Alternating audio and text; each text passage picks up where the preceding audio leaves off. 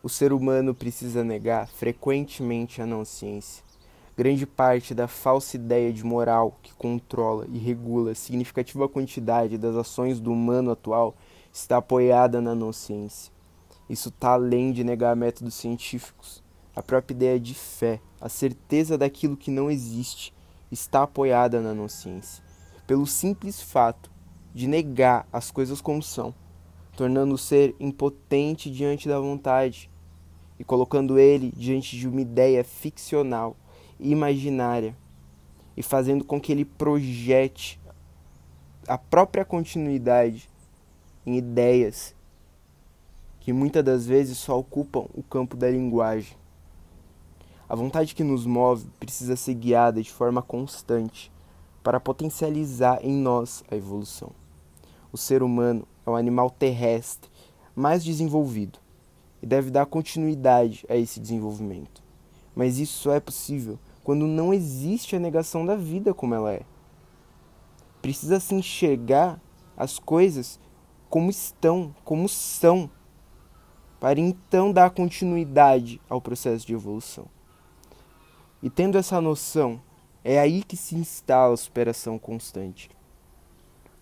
Talvez seja por isso que andamos tão angustiados e sem um sentido de objetividade em tudo que nos pro propomos a executar.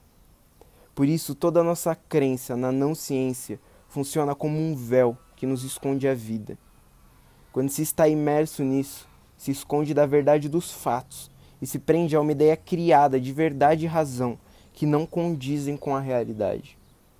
Por isso, hoje, todos se dizem doutos e entendidos, cursados em todas as faculdades que não possuem diploma. Acreditam na sua própria máscara de potência, que no fundo é de um aproveitador de toda e qualquer tipo de vulnerabilidade do outro, uma pessoa fraca, coisa que é muito comum no meio social atual. Mas essas pessoas enganam a si mesmas e a muitas pois ninguém detém a verdade. A verdade não é algo que se detenha. A verdade não é algo. A verdade nunca é totalmente verdadeira. Eu não tenho a verdade. Eu só escrevo e falo. Quem quiser que me escute, quem quiser que me leia, quem quiser que me absorva. Uma boa vida para todos.